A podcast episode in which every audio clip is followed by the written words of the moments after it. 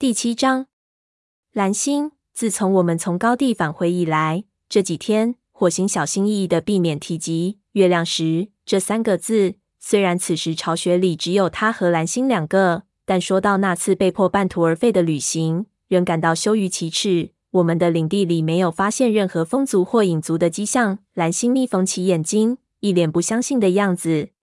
火星继续说：“现在我们有许多学徒需要训练，而且树林里猎物也很多。”族里实在是事务繁忙，很难安排出三名武士留守营地。我我想两名就够了。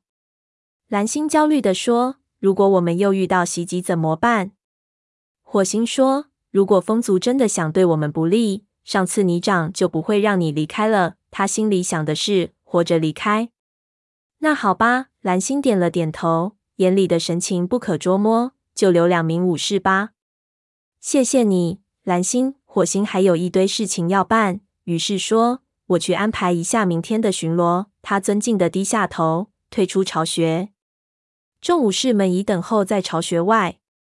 火星命令道：“白风，你负责明日清晨的巡逻，带上沙风和蜡爪。绝猫、橙猫，我带云爪外出捕猎期间，你们留守营地。”他扫了一眼剩下的几名武士，顿感意气风发，踌躇满志。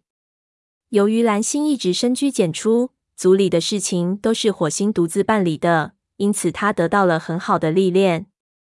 他暂时不想这些，继续说：“其余几位自己安排吧，要么训练徒弟，要么带徒弟去捕猎。不过你们今天要把猎物储备好，我们已经习惯吃饱肚子了。”众武士们轰然大笑。黑条，你负责明天中午的巡逻。奔风。你负责晚上的，具体带谁你们自己选。不过事先要通知他们一声，以免误事。奔风点头称是。黑条问：“今晚的森林大会安排谁去？”火星坦白地说：“我不知道。”黑条眯缝起眼睛说：“是他没有告诉你，还是他没有决定好？”火星回答说：“他没有和我谈起此事，他决定后会告诉我们的。”黑条扭过头，瞅着树林说：“他最好抓紧点儿，太阳要落山了。”火星对他说：“那么你就去吃点儿东西吧。要去森林大会，体力也得跟上才行啊。”黑条的语气令他很不痛快，但他仍装出一副若无其事的样子。等大伙儿散去后，火星立刻向蓝星的巢穴走去。刚才他没有提森林大会的事，而他则只顾忙着安排明天巡逻。竟把这件事忘了。蓝星恰好顶开巢穴门口的苔藓走出来，看上去似乎是刚刚精心梳理过，毛色十分光鲜。火星稍稍感到宽慰，好歹族长又知道照顾自己了。蓝星抬眼瞅见火星，说：“哦，火星，吃过饭后通知大家准备出发去森林大会。”火星问：“吾都叫谁去呢？”蓝星惊讶的看了他一眼。不假思索地说了几个名字，其中没有云爪，但有腊爪，以致火星怀疑是不是蓝星已经告诉他，而他却忘记了。火星回答说：“是蓝星。”他低头行礼后，转身朝猎物堆走去。猎物堆里剩有一只肥鸽，火星决定将它留给蓝星。也许这只肥鸽要比那些不足二两肉的猎物更能令他胃口大开吧。火星只挑了一只水老鼠。蓝星的喜怒无常令他疲于应付，因此没什么胃口。火星衔着水老鼠，正要回到他吃饭的老地方，忽然背后掠过一丝寒意。他本能的回头瞧去，瞧见黑莓仔正远远的望着他，顿时心里感到十分别扭。随即他想起炭毛的话：他不但是虎掌的孩子，他也是金花的骨肉，而且他永远也不会知道自己的父亲是谁。他将由族群来养大。想到这里，他勉强冲黑莓仔点了点头，转身走到那簇前麻旁开始吃饭。吃过饭后，火星扫了一眼会场，大家都在进行饭后的闲聊。天色趋暗，凉意渐浓。近来天气实在炎热，热得火星总想跳进河里凉快凉快。他望着学徒巢穴。不知道云爪是否还记得自己因外出捕猎时偷吃东西而不得参加森林大会这码子事？只见云沼趴在学徒巢穴外的树墩上，辣爪则试图从下面爬上去。两个小家伙的攻防大战正打得不亦乐乎。起码云沼和他的血友们相处得很和睦，这一点倒令火星感到高兴。他又想到，不知灰条会不会参加今晚的森林大会。目前看来，这种可能性不大，因为灰条加入河族还不到一个月。不过，他好歹将银溪生下的两只幼崽送了回去。河族族长冲着这一点，也许会对他网开一面。毕竟，银溪是他的女儿，那两个幼崽就是他的外孙了。不过话又说回来，如果河族允许灰条参加森林大会，那也就意味着灰条和河族融为了一体。尽管如此，火星还是希望能在森林大会上见到他。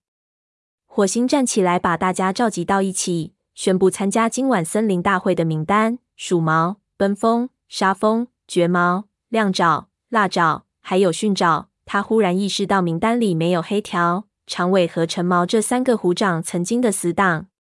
他怀疑蓝星故意没有将他们列入名单。那三只猫相互交换了眼色，齐齐的盯着火星，看得他浑身不自在。黑条毫不掩饰自己目光中的怒火。火星才不吃这一套呢！他转过身，走到队伍里，和大家一起等候蓝星。此时，蓝星正和白风在他的巢穴外互相舔书，直到大家都等得不耐烦了，他才站起身走过来。他说：“我们不在的时候，组里的事都交给白风处理。”鼠毛小心谨慎地说：“蓝星，风族没让你去石林，你准备在会上说些什么？”火星的肩膀一下子绷紧了。鼠毛的意思再明白不过，就是要问蓝星大伙儿该不该找他们算这笔旧账。蓝星神态自若地说：“我什么也不会说。风族知道自己理亏，我不想当着其他族群的面和他们撕破脸皮。”众猫都显露出不以为然的神色。火星不知道蓝星此举在大伙儿的眼里是明智呢，还是懦弱。大伙儿集体开拔，穿过金雀花通道，走进月光笼罩的森林。众猫爬上了沟，回头看去，沟内一片漆黑。由于天旱，整片森林就如同被榨干汁水的骨头。脚下的土地经过烈日的烘烤，到处都是干燥的灰土。蓝星在前头领路，火星在后面压阵。群猫鱼贯穿行在香薇丛中，遇到前麻时便绕行。沙风有意和火星并肩而行，他们跳过一根倒在地上的树干。沙风对火星小声说：“蓝星的情绪看起来恢复得不错。”火星小心避开前麻的枝条，含含糊糊地说：“是吧？”沙风用只有他们两个才能听见的声音说，但他似乎有些冷漠。他看起来不大像。他迟疑了一下。火星没有接口。他最担心的事终于发生了。大家已经开始注意到蓝星的变化了。最后，沙风说：“他变了。”火星没有看他，他转弯从一簇前麻旁绕过，而沙风则纵身从那簇前麻上跳了过去，落在前面的草地上。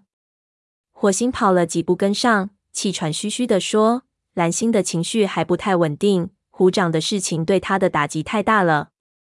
我不明白他为什么没有怀疑过虎掌呢？”火星反问说：“你怀疑过他吗？”沙风坦白地说：“没有，没有一只猫怀疑过。但大家都已经从震惊中恢复过来了。但蓝星看起来似乎人……”火星说：“他不正领着我们去森林大会吗？”沙风容颜一展，说：“这倒也是。”火星信誓旦旦地说：“他还是原来的蓝星，等着瞧吧。”两只猫加快脚步。它们跳过一条小溪，小溪干涸的河床都显露出来，任谁看了都不会相信，就是这条小溪，在绿叶季刚刚到来时，竟然长成了一条大河，阻挡住雷族的去路。火星带领沙风循着大伙儿留下的气味踪迹前进，猫群经过后，灌木丛的枝叶犹在摇晃，似乎也受到了大家迫不及待的心情的感染。两只猫一路奔行，快到四棵树。才撵上队伍，蓝星已经站在山谷上，正朝谷内张望。火星看见谷内有许多猫影晃动，这些猫相互间小声的打着招呼。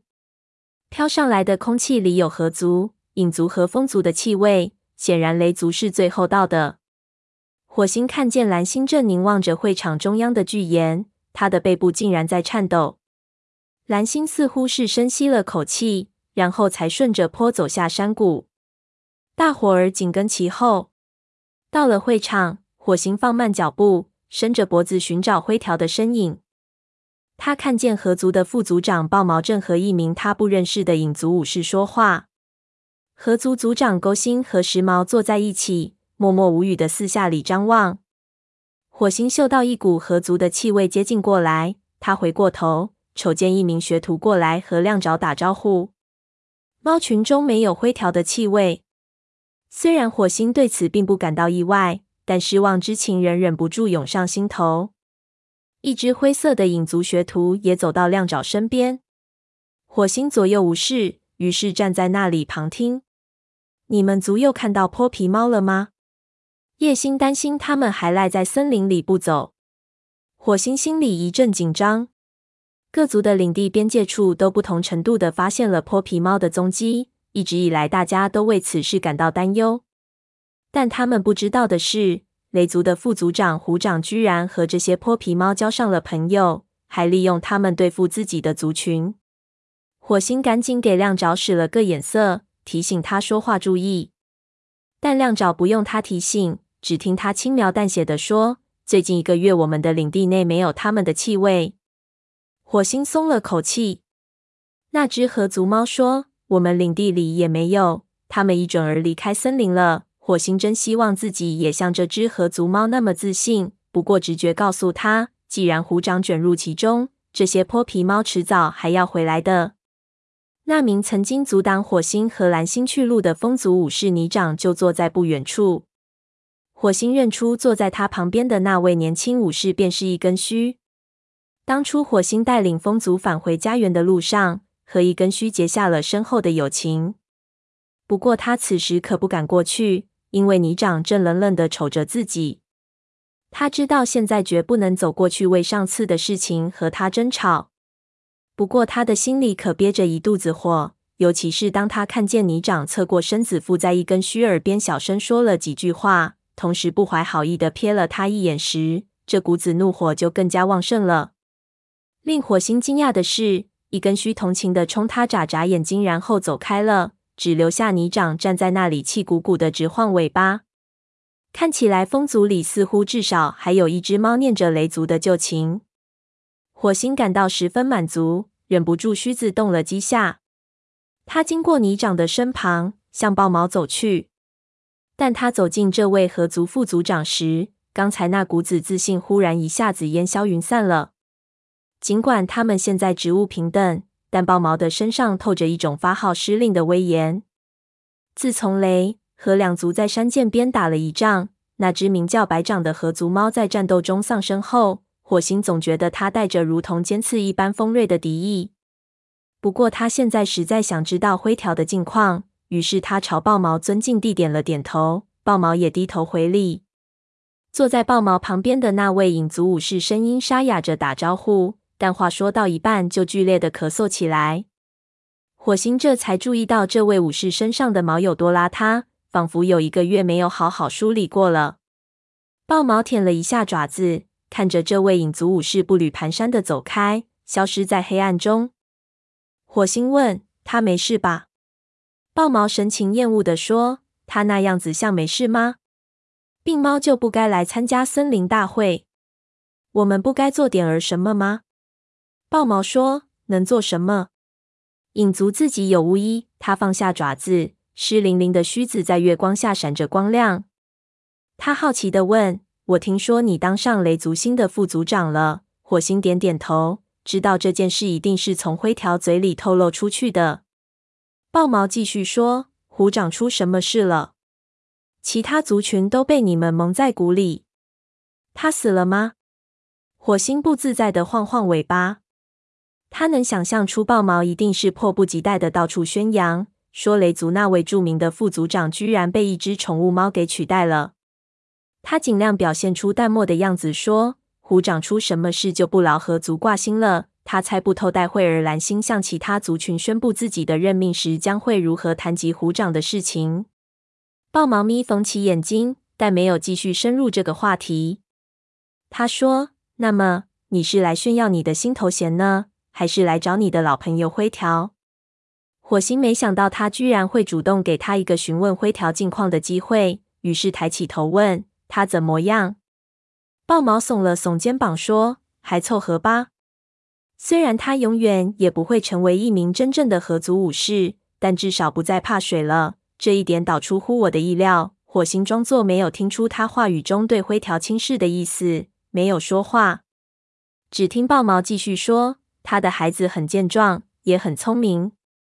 他们一定从母亲那里继承的更多一些。难道这家伙是在蓄意激怒他吗？”火星竭力压抑住内心的愤怒。这时，鼠毛走到他的身后。鼠毛向豹毛致意说：“你好啊，豹毛。”时毛告诉我说：“除了灰条那两只幼崽之外，你们族群又增添了几只幼崽。”豹毛说：“是的，他说的没错，这全托星族的福。”鼠毛说：“他还说，雾角的孩子准备接受训练了。你知道的。”他们还是火星从洪水里救出来的呢。他眼里闪着调皮的神色。火星注意到豹毛的脸一下子耷拉下来，但他的心思已经转到雾角和他的兄弟时毛身上。他向四周瞅瞅，瞅见蓝星独自坐在巨岩下面。他知道自己的儿子就在这里吗？他听说雾角的孩子就要做学徒了吗？